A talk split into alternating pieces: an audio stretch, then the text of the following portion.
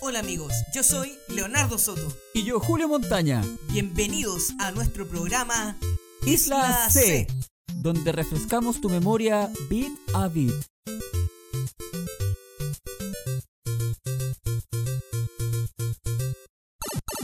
Santiago, marzo de 2021. Oye, Leo, Sí, dime. ¿por qué en vez de jugar tanto StarCraft no hacemos algo productivo de una buena vez en esta pandemia? Algo productivo como hacer un podcast. Mm, Puede ser. Ya, pero primero una partidita más de StarCraft, por favor. Eso quería escuchar. Yeah. Puerto Varas, abril de 2021. Julio, ¿te diste cuenta toda la gente que hay con tiempo libre? ¿Por qué? ¿Por qué dices eso? Porque mira todas las reproducciones que tiene nuestro podcast. Ah, sí, tienes Mira por las nubes. Oye, sí. Entonces creo que ya es hora de agregar algo de sazón a este asunto. ¿Se te ocurre algo? Por supuesto que se me ocurre algo. ¿Alguien vio la película Tron? Oye, ya, ya, ya, ya. Pero eso ya lo hicimos en el capítulo anterior. Ya, ya, pero, pero, ¿viste o no viste la película Tron? Ya, en serio, hagamos algo nuevo. Ya, bueno, eh, ¿te parece agregar algo así como una nueva sección? Bar de Mou, 3.02 de la tarde, temperatura 22 grados. Mamburu se fue a la guerra, no sé cuándo vendrá. Mambrú se fue a la guerra, qué dolor, qué dolor, qué pena. Oye, Leo, ya, por fin, la tengo. Tengo la nueva sección. Oh, ¿la tienes? ¿La tienes? Sí, ¿Y tiene un nombre?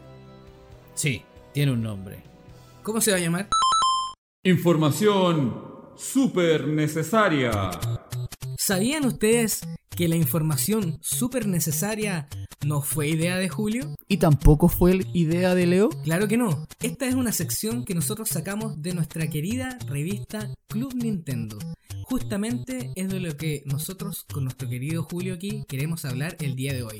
¿No es así? Exactamente, Leo. Hoy día nuestro capítulo está dedicado a la revista, a la gran revista Club Nintendo. Exacto, tremenda revista por cierto que nosotros hemos coleccionado en parte durante nuestra niñez y que el día de hoy queremos viajar en realidad, queremos viajar por las páginas de nuestra querida Club Nintendo y recordar todos esos lindos momentos bit a bit. Exacto. Que recuerdo este de mm, ir a comprar, como comentábamos cuando estábamos armando pauta y cuando estábamos conversando y hojeando la revista, cuando íbamos a comprarla a algún kiosco o algún supermercado en Punta Arena. Al Marisol, al Cofrima, O listo. al Listo Centro, que en ese tiempo era solamente el Listo, y que debe ser igual parte de la experiencia que tuvieron muchos de nuestros amigos que no eran de Punta Arenas, pero que vivían en otras ciudades y que iban a hacer el pedido, como se le decía más comúnmente antes, y, Sí. y le pedían a los papás cuando pasaban por fuera quizás de la librería que estaba en el mismo supermercado, porque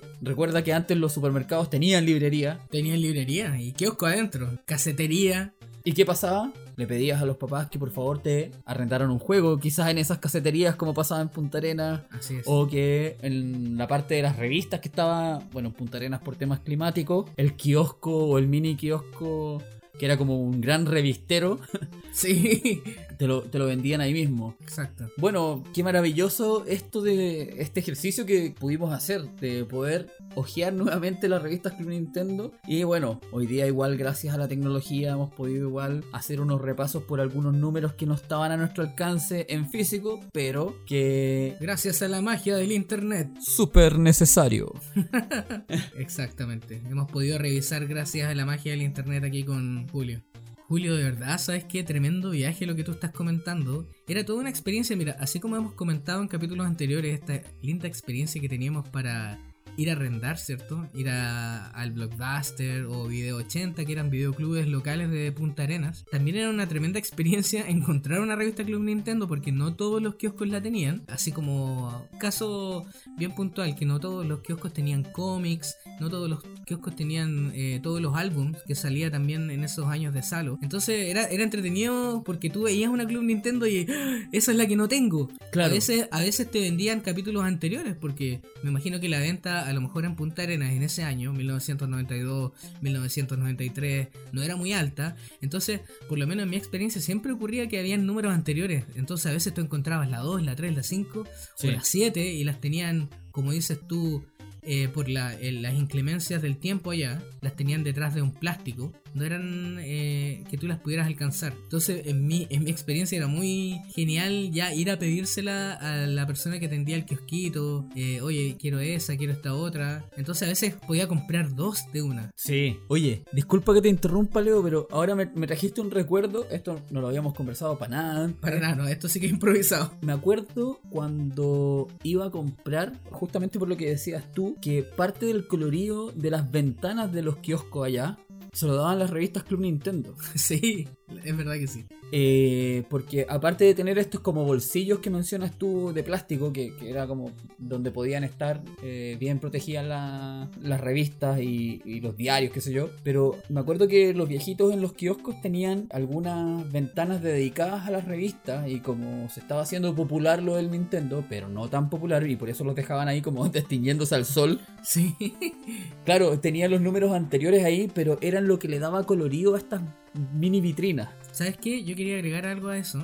El color. Mira, ahora, bueno, para nuestros queridos oyentes, vamos a, hablar de, la, de qué era la revista Club Nintendo. Hablando de manera general de sus secciones, porque casi todas las primeras, pues vamos a hablar de las primeras siempre enfocándonos a nuestra sección que es NES. Aún no hemos avanzado en el tiempo a Super NES. Desde nuestro punto de vista, de lo que nosotros conocimos realmente, porque ya las primeras revistas Club Nintendo también te hablan entre medio de la Super NES. Recuerdo muy vívidamente esa imagen que tú presentaste ahora, Julio, de los kioscos, de tener... eh, también me recuerdo que estaban al lado de las Condoritos. Era como las revistas para niños que ponían, que le daban más color, le daban más eh, luz. También estaban las muy interesantes y otras que eran bonitas. Pero sin duda las que resaltaban ahí era Club Nintendo. Bueno, y en este capítulo vamos a ir, así como a nosotros nos encanta tanto recordar las cajas de los juegos, también vamos a recordar esas hermosas portadas, ¿verdad, Julio? Sí, sin duda. Eh, parte importante también de hacer este podcast fue igual recordar la revista Club Nintendo antes incluso de que empezáramos a grabar el podcast. De hecho, lo hablamos de- desde el principio. Eh, y hay unas cosas ahí que mm, cuando conversábamos mencionábamos las portadas que nos gustaban. Estaban ahí las portadas icónicas para, para aquellos años que eran como dibujos muy bien hechos y muy bien logrados, que tenían que ver con Nintendo, Super Nintendo, como estaba la portada de Batman, me acuerdo que una portada fantástica, porque era un Batman que estaba así como con las alas abiertas que venía, venía hacia ti. Claro, y también está la portada de Fox McCloud, creo que era el número 10, por ahí, de Star Fox. Impresionante portada. Esa, esa portada nos hacía delirar, nos hacía Sí, desear jugar Star Fox. Y eso es lo, lo interesante que tenía la revista Club Nintendo, que te hacía desear poder jugar un juego que venía. Lo mencionábamos en el capítulo anterior también con Adventure Island. Le dieron tal énfasis cuando ese juego salió, te deseaba jugarlo. Es el próximo estreno y aparte que estábamos viviendo como casi, entre comillas, en tiempo real que venía un juego. Estábamos viviendo la experiencia casi del primer mundo en es. Punta Arenas. Lo que pasaba también, y disculpa que me, me- me vaya un poco lo que pasaba con Super Nintendo, pero vivíamos los estrenos de Super Nintendo también de una forma gracias a la revista Club Nintendo que no pasaba con antes con los juegos de Atari o con los juegos de Nintendo eh, eh, de, de forma tan masiva. Exacto. Porque a nosotros siempre nos llegaba todo mucho tiempo después. Sí. A pesar de estar en Punta Arenas, Zona Franca, etcétera, pero pasaba eso. Es claro que pasa eso. Llegan las cosas después, unos añitos después. Pero ¿sabes qué? Eso a nosotros nos benefició en realidad. Porque no nos perdimos de ningún juego de los grandes. Claro. Que al llegar más tarde, por la edad que teníamos, o sea, ya espectacular tener, por ejemplo, lo mencionamos mucho, yo sé que hemos hablado mucho de nuestro gran amigo Marito, y en este capítulo teníamos que mencionarlo también, que es muy importante para nosotros, pero haber probado Mario 3 a los 10, 11 años, o sea, es mucho mejor que haberlo conseguido cuando teníamos 8, 7 años. O quizás más viejos aún. O sea, nosotros caímos cuando, cuando llegó el juego, éramos el público objetivo que estaba en Estados Unidos, que estaba quizás en Japón, cuando recién salió el juego. Ese desfase nos benefició un poquito. éramos el público objetivo y caímos en el desfase justo por todo lo que pasaba. Caímos en el momento preciso y llegaron las cosas a nosotros como para poder disfrutarlas como las disfrutaban también en el primer mundo. Así es. ¿Sabes que Yo creo que mucha, muchos de los que nos están escuchando se deben relacionar con esto, eh, independiente de la edad que tengan, porque muchos vivieron algo similar en diferentes épocas, ya que eh, algunos comenzaron con su primera consola el Super Nintendo, otros comenzaron con su primera consola el Nintendo 64, los más jóvenes como tu hermano, eh, Julio, disculpa que meta a tu hermano menor, claro, partió, yo recuerdo que él comentaba mucho el Grand Theft Auto 5, que ya es algo muy nuevo para nosotros. Es más, con Julio tenemos un amigo, Cristian Viñón, que le mandamos saludos aquí. Eh, Saludos, profesor. o saludos, profesor. Con el cual comentábamos eh, de la percepción. Él estudió psicología, entonces estábamos hablando de la, de la percepción del tiempo que uno tiene cuando es adolescente. Sobre todo en la adolescencia. Porque estábamos recordando los años del colegio. Y de los juegos también hablamos, porque él es un fan de nuestro podcast, además. Eh, y hablábamos de eso, que tercero y cuarto medio, específicamente tercero y cuarto medio, duraban, duraron 20 años en nuestra mente. O sea, nunca se terminaban. Nunca se terminaban. Y comentábamos esto de que los juegos, de lo nuevo que eran los juegos, o sea, de que a lo mejor empezamos hablando de la música, que Saint Anger de Metallica del 2003 era como nuevo todavía, pasó ayer nomás. Y Mm. pasó el 2003, pues, o sea, hace cuántos años atrás. Claro, hace 18 Entonces, años. cuando yo hablo de tu hermano y de lo que él partió y que muchos otros jugadores también que son eh, eh, veinteañeros a lo mejor hoy en día, eh, tienen 20, 21 años, eh, partieron jugando ese tipo de juego. A mí me parece que el Grande Auto es nuevo todavía, así como que salió ayer, pero en realidad salió el Claro. 2012, el 2013. Entonces pasaba una gran cantidad de tiempo. Pero imagínate que con lo que tú estás mencionando ahora, para mí el Grand Theft Auto salió hace pocos años atrás, el 3. Sí, y resulta que salió hace 19 años atrás. Exacto, ese es mi punto, que mencioné esto de, de pasadita porque es increíble como nosotros que ya estamos eh, los 30 y siempre, Claro. Eh, mantengan el secreto por favor. Mm. Entonces, claro, yo creo que ya hicieron el cálculo por los años que hemos comentado. Pero yo creo que es, es un fenómeno bien entretenido eso de la percepción del tiempo, que para nosotros ahora todo es, eh, después del 2000 en adelante, después del GameCube en adelante, a lo mejor todo es nuevo. Todo fue como, no, pero si ese juego salió hace poco, salió hace poco. Y en realidad no. Entonces, pero yo creo que menciono esto porque lo que tú comentas, Julio, de, de, de lo que nosotros vivimos en los juegos, yo creo que muchos los vivieron en otra época.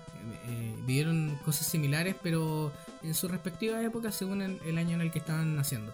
Ahora, lo que sí nosotros cabe destacar que la revista Club Nintendo fue tan importante para nosotros en esa época específica que partió la revista Club Nintendo por la falta de internet, por la falta de promoción en la televisión. Comentábamos con Julio de que Megavisión era el encargado de informar de los juegos, de pasar toda esta información pero descubrimos también investigando, haciendo nuestro trabajo de reporteros con Julio, que estaba este personaje Hernán Briones, que todos ven, en sus consolas de repente en las revistas que era el distribuidor de Nintendo, el famoso H. Briones.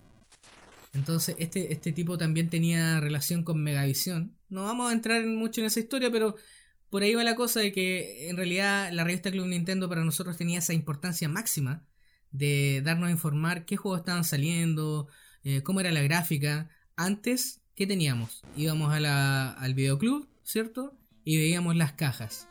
¿Qué nos brindó Club Nintendo? Ya ver capturas de pantalla, screenshots. Yo creo que eso fue lo que nos voló la mente. O sea, un mundo ya de ver el gameplay, de que alguien te lo relate. Tú estar leyendo esas páginas que alguien te esté relatando el gameplay, quiénes son los personajes que puedes elegir, quién es el jefe, especulando de cómo iba a ser un juego que muchas veces se cancelaba que nosotros veíamos ahí en la revista Club Nintendo y que después nunca más volvimos a saber de él. O también extensiones para las consolas. O extensiones para las consolas que nunca salieron que también. jamás salieron. La verdad es que la revista Club Nintendo fue, no sé si decirlo, nuestra Biblia, por así decirlo de alguna manera. Era nuestra Disculpen, Biblia. Era sí, nuestra Biblia, ¿cierto? Era nuestra Claro. Biblia.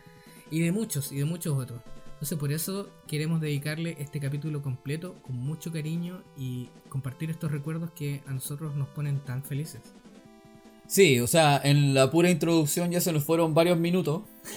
el, el puro eh, recordar. Es el amor que tenemos por esa revista. Recordar lo que significaba ir a comprarla o que como comentábamos así como la experiencia de ir a comprar de que fuera para el pedido fuera que tu, tu viejo o tu vieja fueran al kiosco y vo- volvieran a casa con las revistas para los grandes y las revistas para los chicos. O sea, que, que el papá volviera con la muy interesante para Ah. leer en la casa Exacto. y la revista Club Nintendo y quizá un Condorito y una, un par de revistas estas de Disney también, porque pasaba eso también de que se juntaban como varios, varios números y como tomos que había en algunas revistas también en ese tiempo. No sé, a veces mi viejo llegaba con 3, 4 revistas para mi hermano y para mí. ¿Cachai? Entonces era sí. divertido, o sea... Ellos se quedaban con la muy interesante, bueno, y las revistas de informática mi viejo, y por otro lado Javier y yo teníamos cuatro o cinco revistas como para nosotros, así como para sentarnos a leer en la noche. ¿Sabes de qué me acordé, Julio? Ya que Dime. estamos recordando ese tipo de cosas. Bueno, yo era un gran lector en la casa de Julio. Porque el revistero, el revisterio con, la- con las revistas más nuevas de Julio, bueno, en la casa de Julio había una, una mini biblioteca donde estaba lleno de libros, estaban los libros de informática de, su papá, y también había una tremenda colección de revistas. Había, uh, maravillosas Mampato. ¡Qué maravilla! Yo ahí Así que gracias a la familia Montaña yo fui un gran lector de Mampato. Pero no dejemos afuera a las mamás, porque hay algo aquí que yo creo que a muchos les va a traer recuerdo. Tú mencionaste al papá nomás con las revistas y las revistas para los niños. Infaltable en cualquier hogar chileno, revistas de tejido. Siempre. Siempre, sí. Siempre las revistas de tejido. Disculpa que me Sí. saliera un poquito del tema, pero Sí. oh, me trae grandes recuerdos de mi vieja, de tu mamá. Sí. Eh, siempre, en todas partes de tu abuela, en todas partes tenía que ver revistas Punto de... cruz, macramé, Sí, esas exacto, cosas. Sí. Oye, increíble cómo este fenómeno de las revistas en realidad era algo tan importante antes del internet. Era la forma en que se transmitía la información. Coleccionarlas y todo eso. Cómics, bueno, hasta los cómics son todavía coleccionables, pero tú puedes obtenerlos de manera digital. Bueno, Julio, con toda esta introducción en realidad que entregamos con tanto cariño y por eso se alargó un poquito, ¿qué te parece si empezamos a hablar de la revista en sí? ¿Cómo tú describirías esa revista, Julio? Si ahora se la tienes que contar a alguien que no tiene idea de cómo era la revista. ¿Cómo tú defines nuestra querida revista Club Nintendo? Color, dibujos, entretención, conocimiento acerca de un tema específico, pero conocimiento igual. Marketing, muy bueno para la época. Hay tantas cosas que uno puede recordar con la revista Club Nintendo. Y secciones, eh, innovación desde el punto de vista de poder mostrar imágenes de una pantalla de un televisor en una revista. Ah, Esa cosa a mí, a mí me encantaba. Sí, tarea difícil. Tarea difícil porque ¿cuántas veces nos tratamos de sacarle fotos a la pantalla?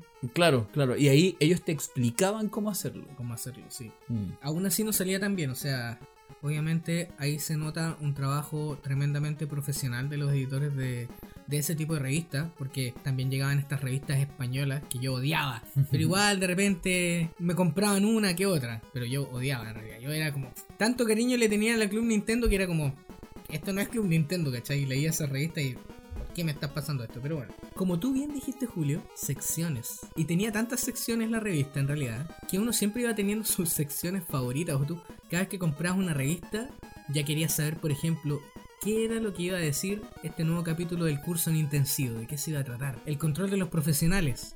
¿De qué hablarán en este capítulo? Bueno, vamos a mencionar eh, las secciones que habían en la revista, para que ustedes recuerden, los que ya la leyeron y para los que no las conozcan.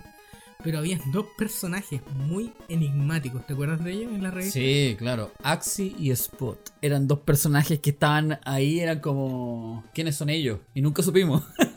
Nunca supimos, pero, pero ¿sabes qué? Pero la revista, los editores de la revista, yo ahora de adulto me doy cuenta que trataron este tema de Axie Spot por los lectores. Porque esta era una revista que, aparte, era muy interactiva. O sea, siempre habían secciones que estaban tratando de interactuar con los lectores. Y eso era muy entretenido porque tú podías enviarle dibujos, podías hacer preguntas directamente. No había correo electrónico, no había WhatsApp, ¿cierto?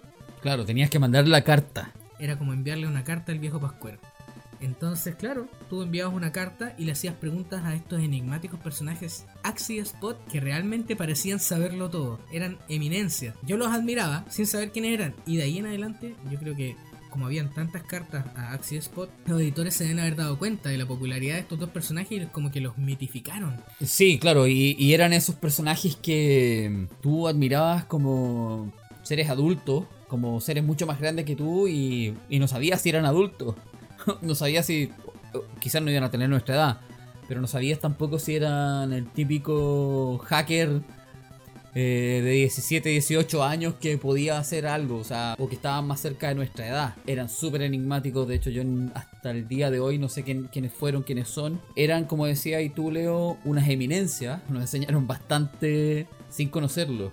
Y estaba muy divertido también esto de escribir cartas. Yo me acuerdo que hasta el año 95, 96, cuando ya dejé de, de- comprar la revista, estaba esto de mandar cartas y era divertido aún. O sea, ya cuando ya estaba empezando a surgir lo del correo electrónico y todo eso, pero podías mandar cartas para comunicarte con Axie Spot y ellos igual rompían la cuarta pared, porque ellos te hablaban, ellos, ellos interactuaban como decías tú con el público, o te mandaban un saludo, me acuerdo mucho de que siempre te aconsejaban y te apoyaban a que siguieras intentándolo. Siempre, sí. Era, era como.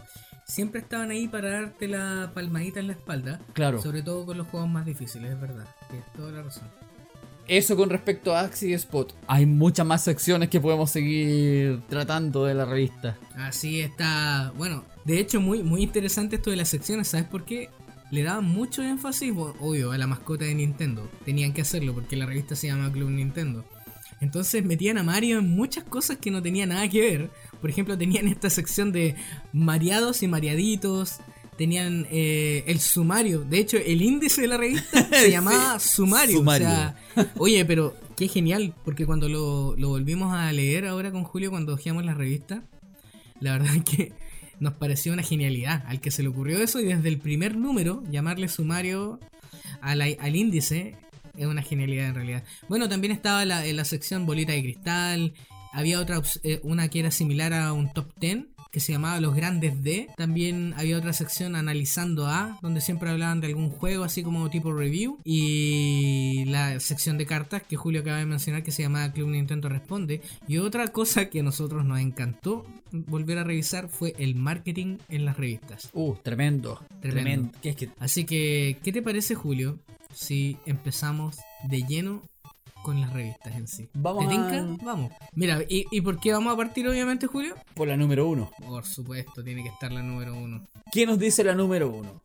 Y, y que tiene que ver mucho con lo que te mencionaba yo. El color. La portada media amarilla, como con rayos, con, con rayos así como del sol naciente, como de la, de la bandera que era de Japón, pero entre amarillo y naranjo, y con Mario jugando Super Nintendo. La mítica número uno, que por cierto era bien particular porque la portada se abría en el centro. Era como una especie de, como de tríptico. Y eso yo por lo menos no lo había visto en ninguna revista.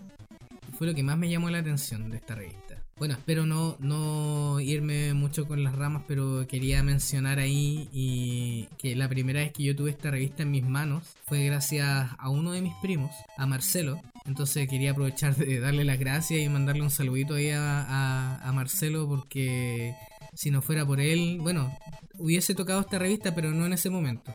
Porque desde el momento en que la tuve, yo después fui, me acuerdo del kiosco, desesperado, porque lo único que quería era comprar la revista y ya iban en la 3. Sí. Entonces fue la, la primera que yo tuve fue la 3. Después compré la 1 más adelante porque se encontraba todavía por ahí. Eh, pero la 3 fue la primera. ¿ya? Pero yo quería la 1. La 3 la tuve, sí, de ahí vamos a hablar porque la portada es, igual es espectacular. Ese fue mi acercamiento a esta revista. La primera vez que la tuve en mis manos y la hojeé gracias a mi querido primo Marcelo. Bueno, acá teníamos mucho paño que cortar en esta primera revista porque faltó mencionar que es del año 92, del septiembre del 92. Estamos hablando que yo en ese tiempo tenía 9 años recién cumplidos cuando salió esto. Creo que ni siquiera tenía Nintendo. Me faltaban 3 meses para tener mi primera consola. Y hay muchas cosas acá que me llamaron la atención que tenían el espacio así como abierto para la publicidad. Estaban reclutando a los auspiciadores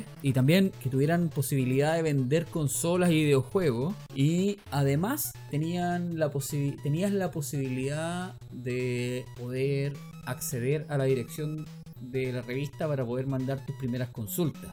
O sea, esto eh, era como terreno medio desconocido, a pesar de que ya eh, en México ya estaba editada la revista. Eso es un, un dato. Acá nosotros, cuando la revista Club Nintendo salió en Chile, en México ya llevaban creo que nueve números o algo así. No, no, no me acuerdo ahora exactamente. Sí, pueden haber partido en enero probablemente, pero llevan como 6 o 9 números más. Claro. Y bueno, si vas hojeando la revista, hay mucho color, hay mucha información acerca de los juegos que nosotros increíblemente mencionamos en capítulos anteriores. De hecho, el capítulo anterior y del primer capítulo creo que también se menciona Adventure Island, se menciona La Sirenita, se menciona Ninja Gaiden 3, se menciona Batman, obviamente Mario.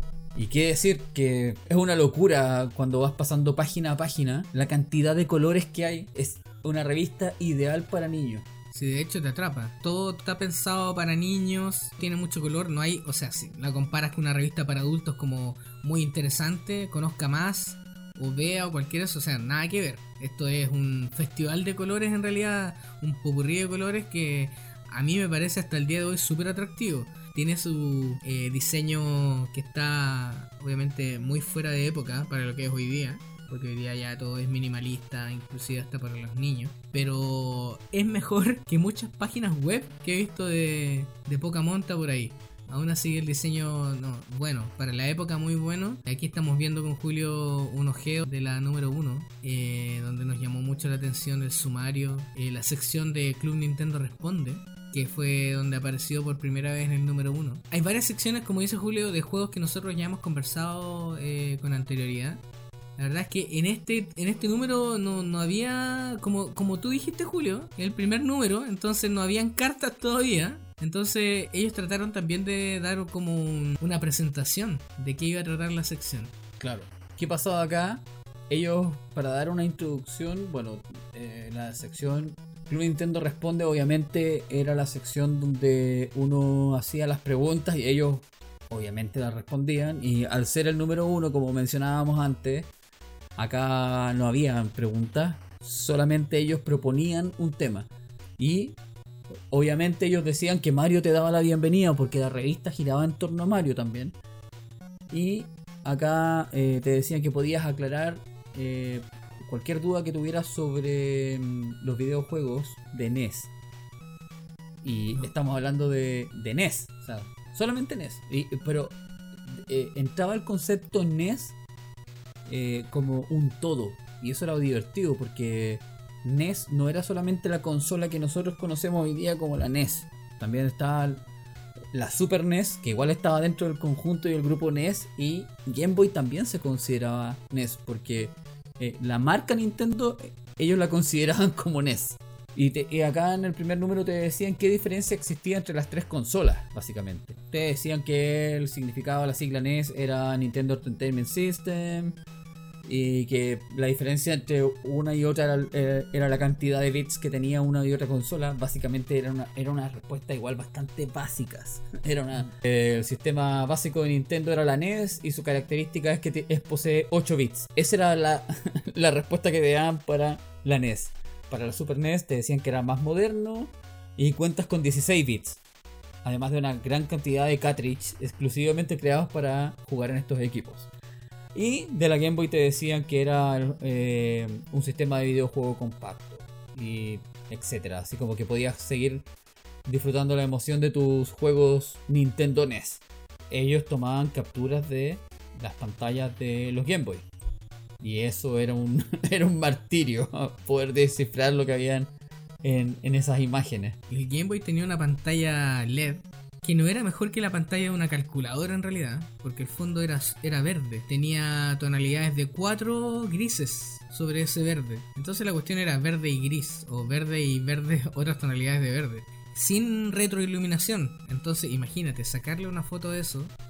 Y la verdad es que, no, no, como tal cual como dices tú Julio, ver una revista y las capturas de Game Boy, se nota que hicieron lo mejor que pudieron Sí. pero la verdad es que son abismalmente de baja calidad y no se entiende nada de lo que está pasando en la pantalla. O sea, yo creo que el que jugó el juego que están mostrando probablemente sepa qué está pasando, pero el que no sea, no, nos sirve como una información para alguien que no tiene el juego en realidad. ¿Qué más? Yo quería mencionar que en la número uno tenías ese maravilloso concurso que estamos viendo en este momento en las hojas de la revista, que se llama Responde y Gana. Qué ilusión. Y la verdad es que eso, ilusión. O sea, esta era una revista que para un niño que la estaba tomando por primera vez y que no tenía Nintendo, porque en el momento que yo la tomé también, no, en ese momento no, no tenía el Nintendo precisamente, lo, lo tuve hasta esa Navidad, pero en ese momento aún no, y ya había, como ya contamos en capítulos anteriores, ya habíamos arrendado el Nintendo, ya lo conocíamos, pero no lo teníamos. Entonces aquí te dan esa posibilidad, responde y gana. Y te hacían estas preguntas, en realidad era como una encuesta que era finalmente un estudio de mercado, que te preguntaban qué juegos tenías de Nintendo, qué consola tenías o si no la tenías, o si pensabas comprarla o no. Pero la cosa era que te llenaban la, la, página de colores, morado, color eh, naranjo, y, y que era como ver la intro de un capítulo de cualquier serie de Nickelodeon de esos tiempos. Como Clarissa te explica todo, o como El Príncipe del Rap, Claro. o, o Salvado por la Campana. te- ahí, pa, ahí está todo. Ahí tienes toda tu gráfica noventera, había y por haber, radical, ahí puesta en el, en el premio. ¿eh? El premio era una, un control deck. Este era solo el, El control deck, control, claro. control deck era la consola y los dos controles, sin juego. Sin juego. Se habla de los periféricos también, que era algo muy interesante para la época, eh, algo que te hacía soñar. Sí, sí. El, te, presentaban en el control de los profesionales. Te mostraban los como los joystick extra que existían para Nintendo. Y era como, yo quiero tenerlo. ¿Por qué me present ¿Por qué esto no existe acá? ¿Por qué no, no lo he visto? ¿Por qué? Era una locura ver esas cosas. De hecho, hasta el día de hoy es raro encontrarse de, de estos joystick distintos. Que uno era como un mouse, ¿te acordás? Tenía Sí, como el que la, tenía el trackball, tenía sí. la bola, sí, Sí. era una especie de trackball. Y el otro era el que era como un joystick de Atari, pero más moderno. Era, era como un joystick arcade. Claro, Un joystick claro. que tenía la Eh. palanca arcade, el NES Advantage y el otro, no me acuerdo cómo se llamaba, algo de Max. No puedo recordar. Ah, se llamaban, uno se llamaba NES Max Claro. y el otro NES NES, Advantage. Advantage, Claro. sí. ¿Cómo te puedo resumir? La número uno, sueños. Te hicieron soñar para los que no teníamos la consola con tenerla. eh, si no teníamos los juegos con tenerlos, porque todo te lo presentaba de una manera muy positiva. O sea, esta era una, revista que a diferencia de las publicaciones que hay hoy en día, que casi todo es criticar, ¿cierto? Tenemos hasta el mismo Metacritic, tenemos la palabra critic ahí en la, en la portada. O sea, ahora lo importante es criticar. Pero en, este, en ese tiempo, esta revista era solo de eh, elogios. Y no, la verdad es que no le daban elogio a cualquier cosa, si eran bien acertados en su, en su gusto. Te entregaba un mensaje muy positivo, siempre eh, dándote, eh, mostrándote los juegos buenos, o sea, tratando en lo, en lo que yo veo, en la medida de, de llevarte hacia una buena compra, ya que tener un juego no era tarea fácil por los precios. Julio, y hay algo aquí que no hemos mencionado, disculpa, que me vaya un poquito atrás. Pero esto es súper, súper importante para que estemos un poquito en contexto igual de ese año, para que todos entiendan de qué estamos hablando. Porque si tú vas a la portada de la revista, te muestra el precio. Sí. Eran 800 pesos de la época. Así, tal cual. Sí, que son. ¿Y eso ahora cuánto es? ¿Como 1500? 3 lucas? actualmente ¿Cuánto es ahora? son, son cerca de 2.600 pesos actuales. 2600 pesos costaba una revista. Claro, claro. Y eh, para quienes vivíamos en zonas extremas, nos cobraban un cargo de 20 pesos. 20 O pesos. sea, claro, la revista casi que nos costaba casi 2700 pesos. 2.700 pesos. Ya para ir cerrando el número uno, algo que comentamos, Leo, mientras hacíamos nuestro, nues- nuestra investigación, nuestro análisis de la revista, el tema del marketing, eh, que había en cada una de las, o sea, no en cada una de las páginas, pero en, en algunas páginas de la revista. ¿Te acordáis que vimos por ahí un producto que ya no existe y que nos fue como, oh, qué lindo recuerdo, oh, que, que eran ricos! Sí, nos pasó en varias revistas. El Milky Bar de Nestlé. Increíble, sí. La verdad es que la semana pasada estuvimos con Julio haciendo un, nuestro research para este episodio, viendo la, la revista, y nos acordábamos de las secciones de todo, pero uno no recordaba el, el marketing. Y la verdad es que nuestra reacción fue como, oh, Milky Bar, así, no, o sea, fue, no fue como ahora que sí, el Milky Bar, no, la verdad es que en ese momento fue como, oh, el Milky Bar, queríamos, porque, ¿por qué lo queríamos tanto? Porque salía en la revista Club Nintendo, salía en la tele, entonces, y además que era espectacular, o sea, un tremendo chocolate de Nestlé. Eh, que era, te daba esta sensación de ser un, un chocolate gringo. Mira, para nosotros, porque íbamos a la zona franca, y en, en la zona franca teníamos los Milka, ¿cierto?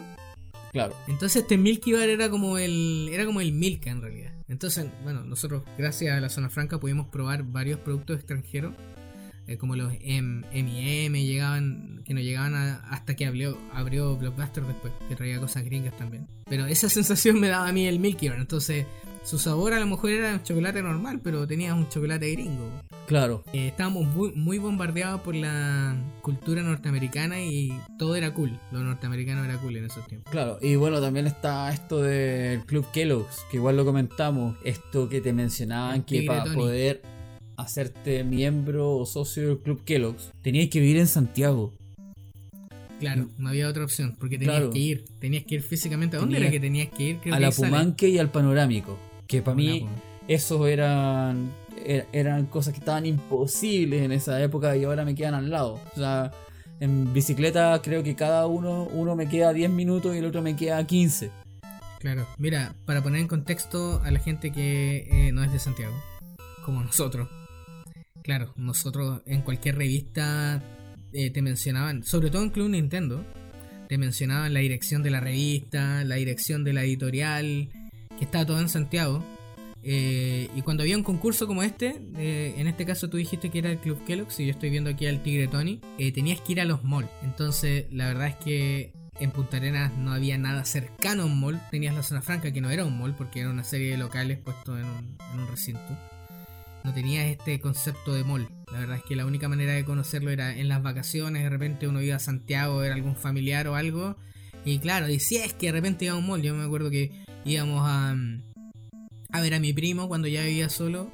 El mismo que me presentó la revista. A, la Florida.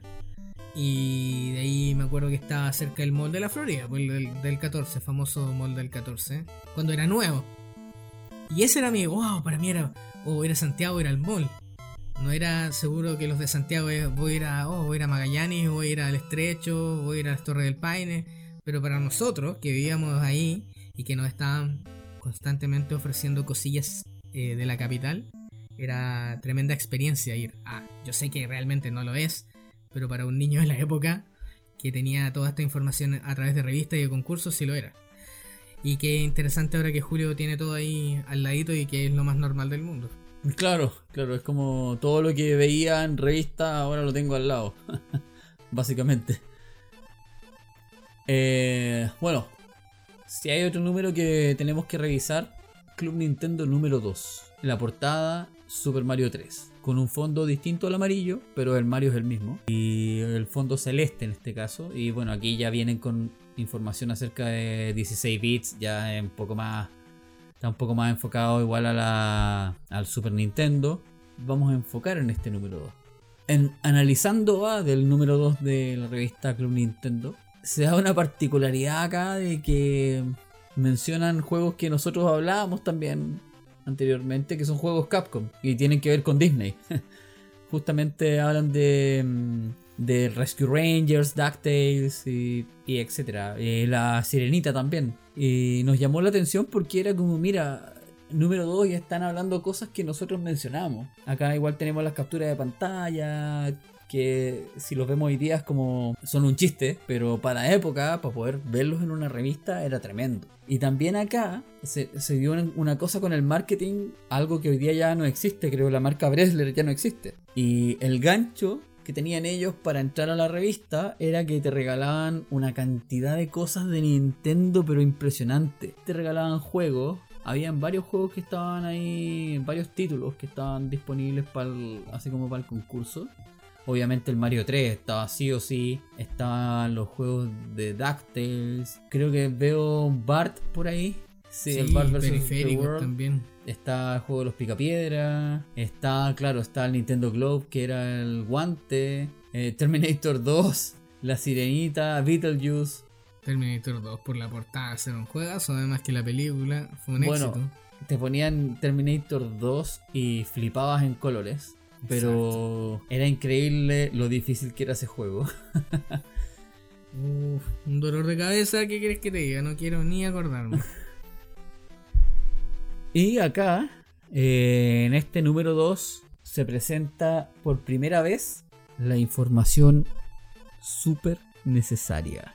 Información súper necesaria. ¿Me estás diciendo que en la número 2 apareció la información súper necesaria, Julio? Información súper necesaria. Qué bueno que nos entregue esta información tan súper necesaria. Yo creo que es lo mejor que has hecho en este capítulo. Bueno, y acá... ¿De qué se trataba en las revistas la, la- de Eh, juegos de Super Nintendo? Información súper ne- necesaria es porque es súper necesaria, es por- de Super Nintendo. Ah, ya, solo de Super Nintendo. Y claro, acá nos, nos hablaban de Pilot Wings, de, F-Zero y juego. Super Ghost and Ghost. Que... Maravilloso. Oye, pedazos de juego. Y Pedazos ahí juego. te, te explicaban de qué se trataba cada uno de los juegos y, y ya. Claro, no, Información súper necesaria de los juegos. Y otra sección que nos mencionaban acá era el SOS, el Servicio Organizado de Secretos, que te mostraban algunos truquillos para cada uno de los juegos y te mostraban en este número el Mario 2, Battletoads, Contra, Gargoyles Quest. Pero Julio, esto es una maravilla porque estamos viendo la revista y acabo de ver algo que no nos dimos cuenta en ese momento. Estoy viendo aquí, dice literal, muchachos, los que nos están escuchando aquí. Y por favor, agárrense los pantalones. Contra, para empezar con 30 vidas, oprimen el control 1, arriba arriba, abajo abajo, izquierda derecha, izquierda derecha, BA, BA y Start. En este tiempo, este era un código que aún no era conocido como The Konami Code, que hoy en día está conocido muy, como dije recién, como el código Konami, porque en todos los juegos de Konami prácticamente podía sacar algún- alguna ventaja con este famoso arriba arriba, abajo abajo. Nosotros con Julio conocíamos este código como arriba arriba, abajo abajo. Tenemos una historia por ahí que más adelante contaremos probablemente, pero disculpa que haya interrumpido porque me trajo muchos recuerdos verlo ahí en la hoja de la revista. Ah, Encontramos el Konami Code ahí en sus inicios prácticamente. Este ha sido el primer tomo de la revista, que es el número 2 donde apareció el Konami Code. Bueno, como mencionábamos también estaban las publicidades, estaban también algo que nos trajo un tremendo recuerdo que eran las sopas Maggi, los animales de colores.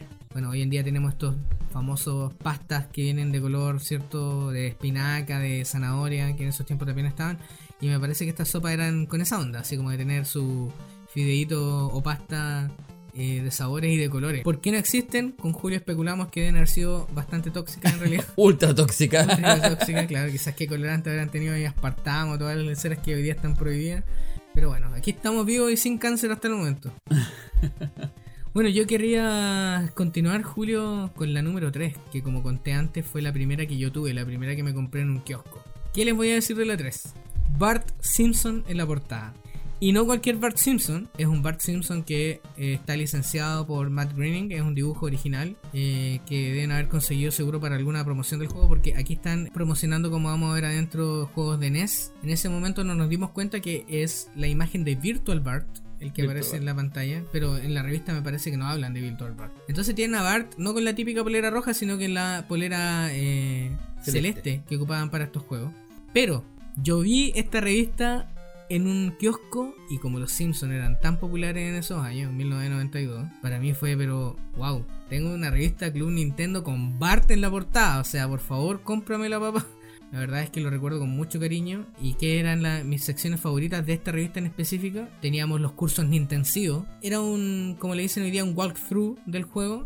Te mostraban todo el mapeado completo, pantalla a pantalla, dónde pasabas de un lado a otro, eh, la ubicación de los ítems para un juego como Zelda, la ubicación de dónde estaban los enemigos, dónde estaba el jefe, te dan todos los dungeons En ese entonces lo tenías como una sección más en tu club Nintendo y la verdad es que se agradece demasiado. Además, ¿qué otras secciones teníamos aquí? Los retos de Mario, donde la verdad es que te daban de manera gratuita, bueno, la revista te entregaba y te desafiaba a hacer ciertas cosas en los juegos. ¿Qué te agregaban con eso? Gameplay. O sea, te daban Aparte de encontrar, no sé, pues de pasarte el juego de Mario, ahora sácalo con 20.000 puntos o en tanto tiempo. Una sección bastante interesante que te ayudaba a jugar mucho más. Además tenías la sección variados ya en funcionamiento y algo que nos llamó mucho la atención, un listado de juegos donde salían los precios, donde nos pudimos enterar de cuál era la diferencia entre comprar un videojuego en esos años y comprarlo ahora. Eh, me parece que el juego de mayor precio en este momento, porque muestran el precio original y precio oferta, eh, era Bart vs. The World por 26.500 pesos. Pero había un juego que nos llamó la atención con Julio porque era tan barato. Un juego que se llama Captain Skyhawk, que costaba tan solo 9.500 pesos en la época. Es todo como por 3. Es casi todo como por 3. Un juego que costaba 26 lucas en ese tiempo. eh, hoy día está cerca a las 90 lucas. Captain Skyhawk costaba 9500 y hoy día serían como 32 lucas. Algo así. Que nos llamó la atención porque con Julio cuando estábamos haciendo nuestro research, vimos esto y dijimos, "Eh, ese juego tiene que haber sido una porquería, una basofia. Nos pusimos a indagar del juego y la verdad es que descubrimos que era un juego bastante bueno y quedamos así como, wow, o sea, el juego, muy buen juego, sí. ¿Quieren revisar algo nuevo? Debe ser una Hidden Gem probablemente porque un juego que sería muy entretenido. Revisen Captain Skyhawk. Recomendado. Tiene el sello de aprobación de Julio. El mío no. Yo no me mojo las manos ahí. Bueno, y ya para ir cerrando este paseo que hicimos por la revista Club Nintendo, la número 5 igual era bastante llamativa, eh, era bastante, es bastante bonita, eh, muy colorida en la portada, Tiny Toons, Buster y Bab- Babsy de fondo, ahí lo más lindo es que donde están ellos el fondo es negro, todo el color que está alrededor de ellos se corta con este negro y ellos están ahí como Sí. era en la presentación de la serie. Y acá tenemos algo bastante interesante porque en este número nos hablaban del CD-ROM o el CD-ROOM de Super Nintendo. Y ahí hay algo que contar, pero además nos mostraban algo de los grandes de Nintendo, que era una sección que era como un top 10 que traía los favoritos. Los favoritos se referían a la época, a lo que, a lo que estaba de moda en la época para Nintendo. Los clásicos de Nintendo, estáis hablando del año 93 ya en el número 5, pero ya habían juegos clásicos y Nintendo todavía no, no tenía 10 años.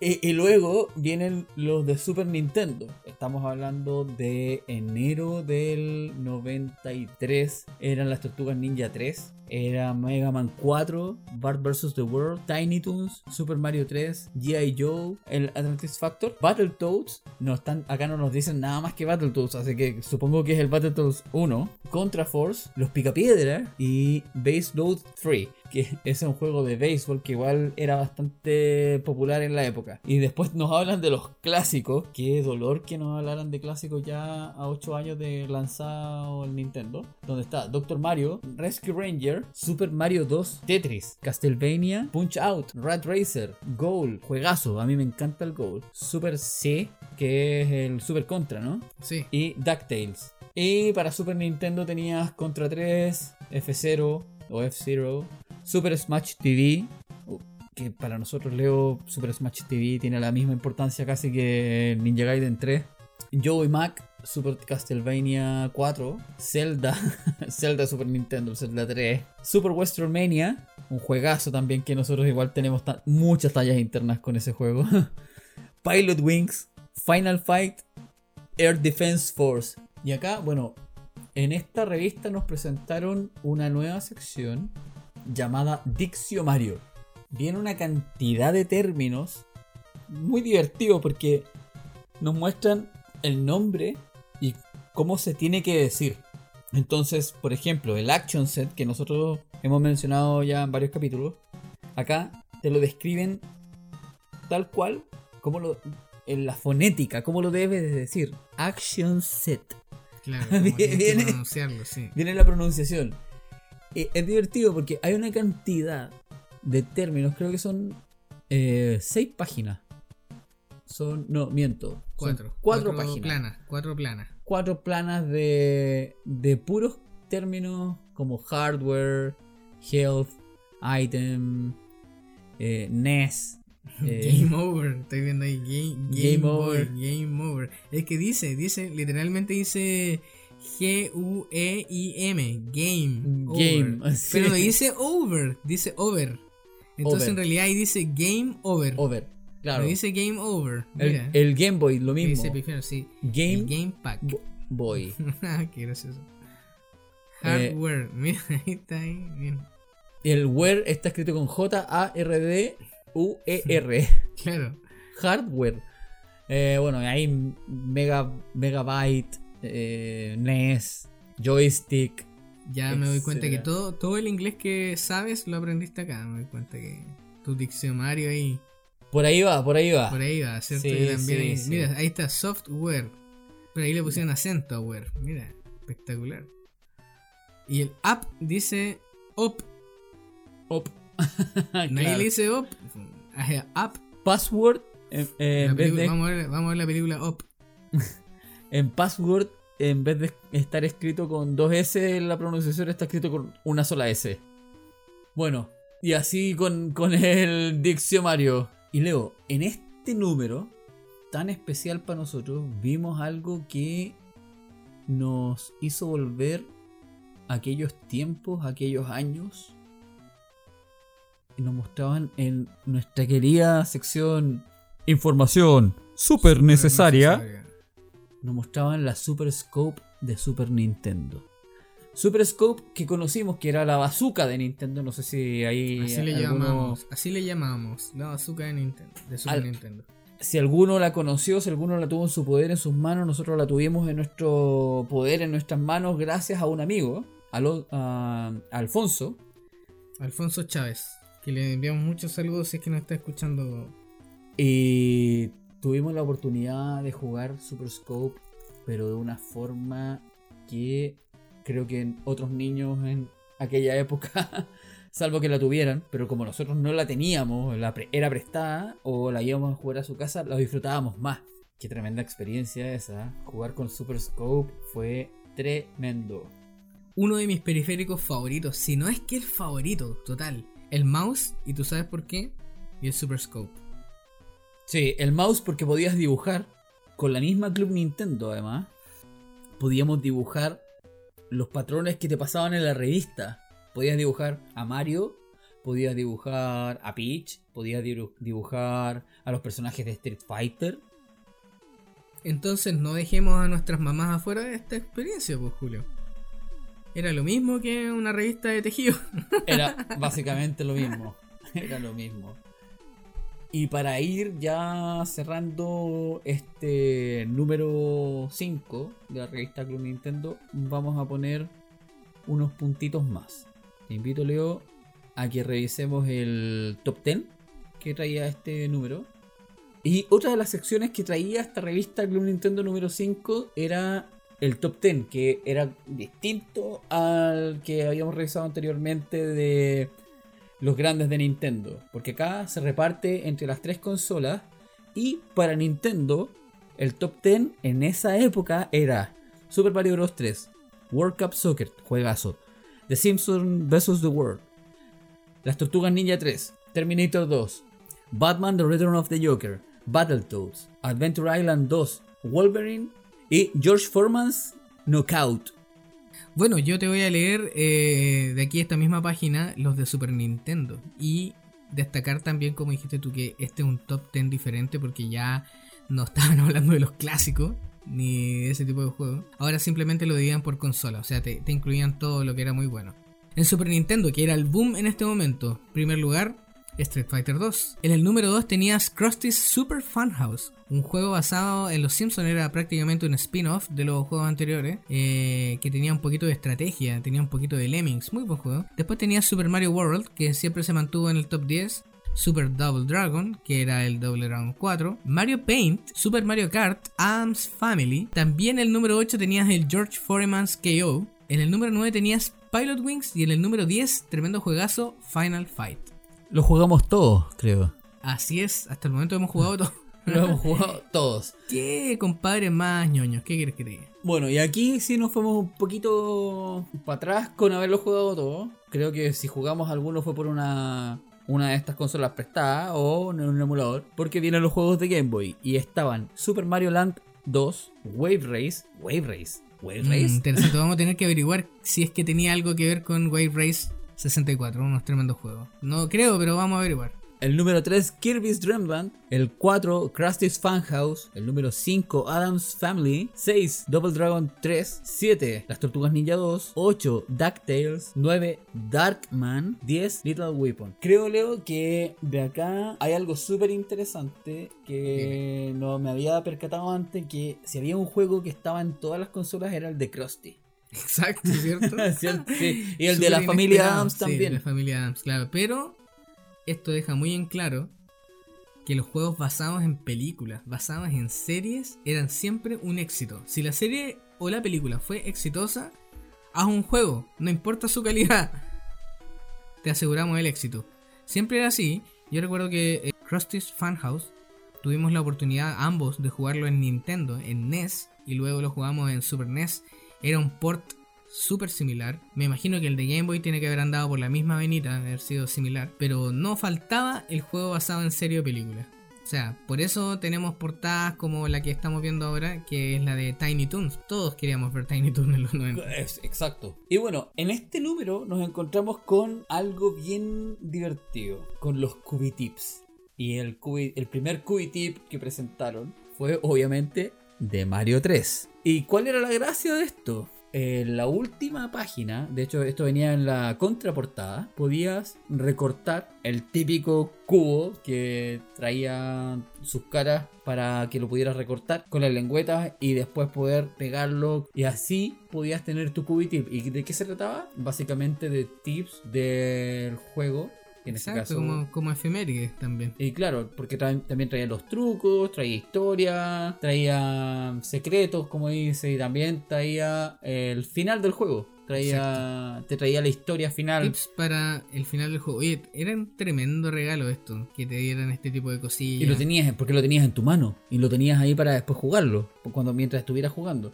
Y bueno, también lo mencionamos cuando estábamos ahí, la contraportada del juego este de la Fórmula 1. Claro, para Game Boy. Es tremendo. Claro, que el juego no tenía nada que ver con la portada, pero la portada era pero, espectacular. Club Nintendo te hacía soñar. Y bueno, Leo, para este final de capítulo, de este gran capítulo de revista Club Nintendo, quiero invitarte a que vayamos a la sección que hoy día es la sección estrella de nuestro programa porque estamos de donde vino, estamos de donde nació. Exacto, aquí fue de donde nació. Información súper necesaria. Resulta que a principios de los años 90 estaba el boom de el multimedia, de las unidades de CD-ROM.